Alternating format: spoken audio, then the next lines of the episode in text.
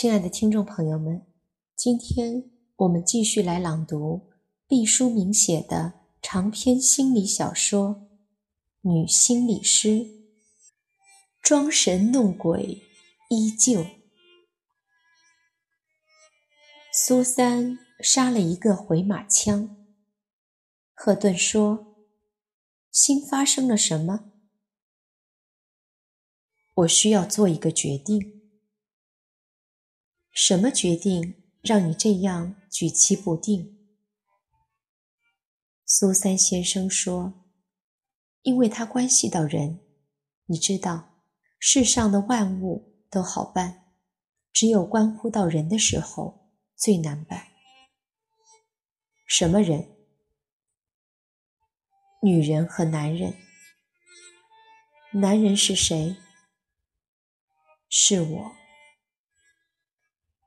赫顿轻轻地吁出一口气。男女之事的确是世界上最复杂的关系了。他继续问道：“女人是谁？”不止一个女人。她们都是谁？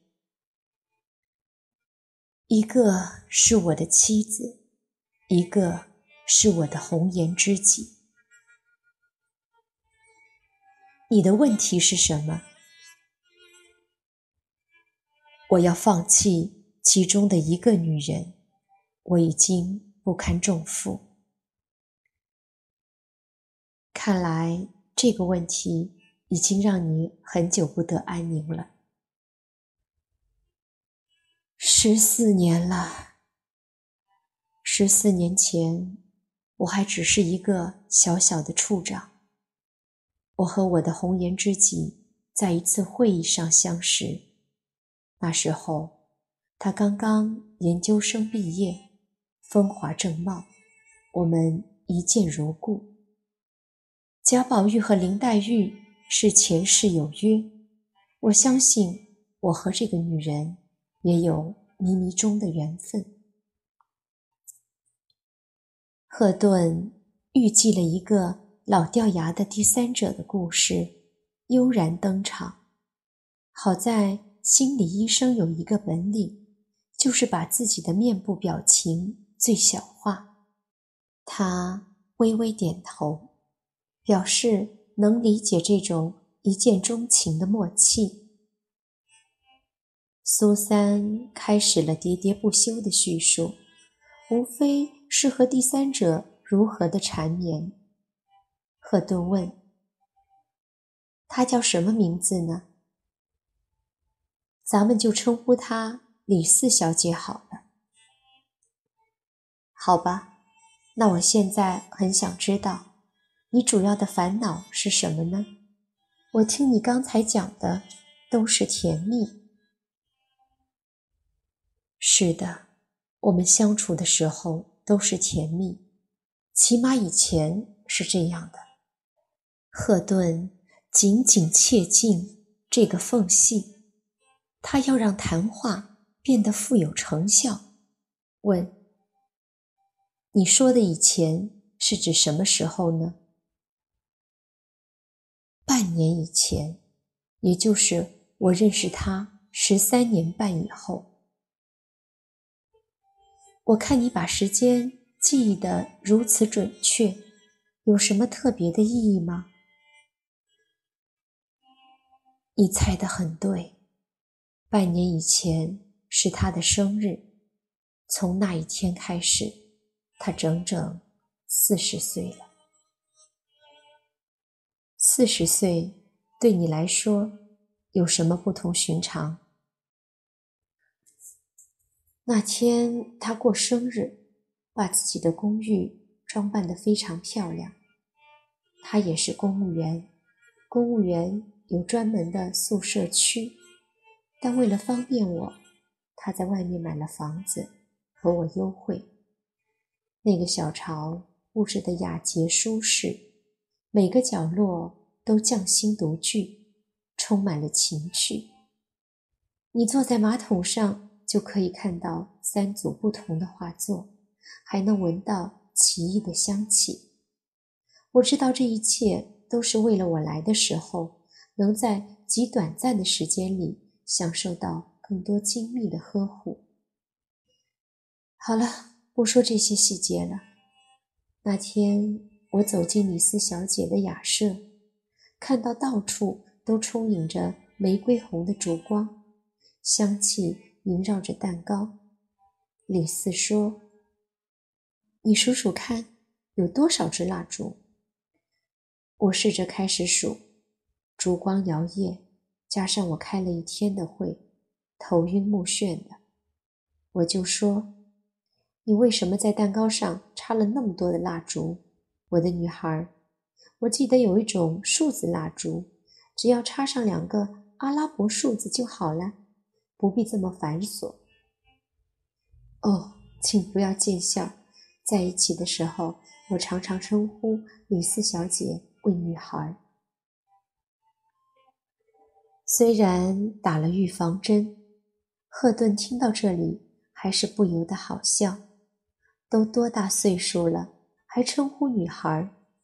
四十岁的大女孩、老女孩，真叫人哭笑不得。但是作为普通人的赫顿可以笑，作为心理师的赫顿不能笑。他需要平静地听下去。苏三便向他讲了下面的故事。我的女孩说：“你嫌蜡烛太多了吗？知道我多大年纪了？”我说：“我来就是给你过生日的，我当然知道你多大年纪了。”女孩说：“知道就好。”我把我所有的青春时光都给了你。听了他这话，我的脸如同被鞭子斜抽了一下。是的，我太自私了。一个女人从二十六岁到四十岁，这的确是鲜花盛开的年华，根根梢梢都交付给了我。我说：“后悔了吗？”他说。不，我不后悔。我说，从咱们交往之初，我就跟你说过，除了爱，我什么都不能给你，不能给你名分，不能给你金钱，也不能给你孩子。李四说：“我都知道，在这个时刻，求求你不要重复这些令人伤感的话。”当他默默地许了一个愿。俯下身去吹蜡烛的时候，我清楚地看到了她头顶上的白发。女孩很精心地保养着自己，颜面上基本保持着没有皱纹，但头顶是不会骗人的。老了就是老了，任何力量都不能阻挡。我突然想到，过不了几年。他就会进入更年期了，到了那个时候，他就再也不会有自己的孩子了。他真的不后悔吗？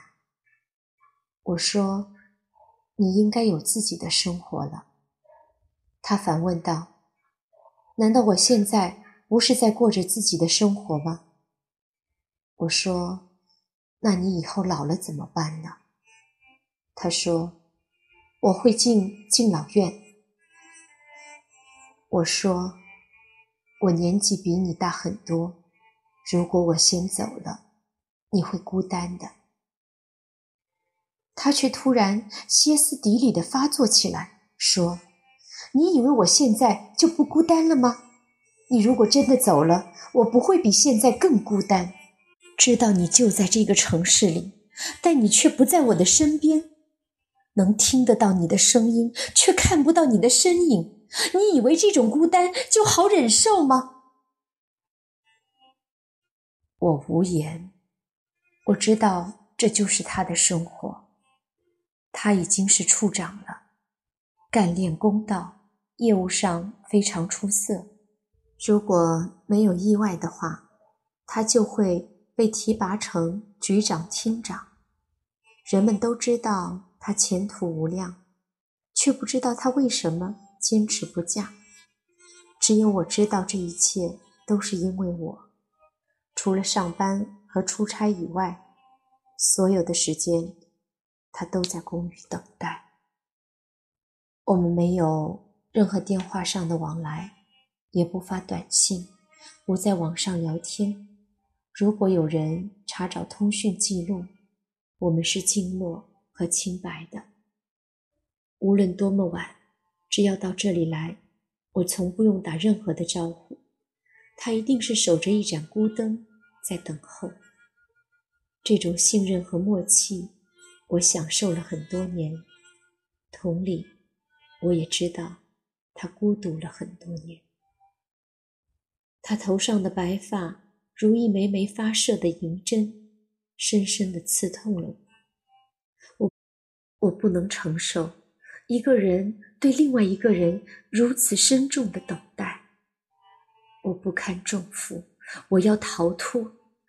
在那一瞬，我下定决心，尽快的完结这段情感。然后她赶快嫁人，然后她赶快生育一个属于自己的孩子。这样想定以后，我对他说：“咱们到此为止吧。”他说：“这就是你送给我的生日礼物。”我说：“这样下去，你没有幸福。”他说：“我幸福不幸福，只有我自己知道，和你没有关系。”我说：“怎么能说和我没有关系呢？”他说。我什么都不曾要求，你还不愿意吗？你可以从此离开，永不回头。我爱你，这和你无关，你不必知道，也不必承担任何的责任。这难道还不够吗？话说到这个份上，我还能说什么呢？他柔情万种地对我说：“我能自己养活自己。”我能为你保密，我不怕衰老，我也不需要孩子。总之，所有关于我的考量，你就尽可的放下。现在，让我们享乐吧。我缴械投降，进入了温柔乡里。是的，一个什么都不图的女子，你还有什么可说的吧？心理师，你见过这样的女子吗？苏三先生以这样的问话结束了他的述说。赫顿不知如何回答。这样的女子，对于一个这样的女子，对一个心理师来说，虽然少见，却也不是没有，但。他不能这样说，他知道这样的问话只是表明了案主掩埋在巨大的困惑里，以为自己的难题天下无双。赫顿斟酌着说：“李四小姐非常独特。”这个答案让苏三先生比较满意。他说。如果是你，你会怎么样？赫顿说：“我还需要了解更多的情况。”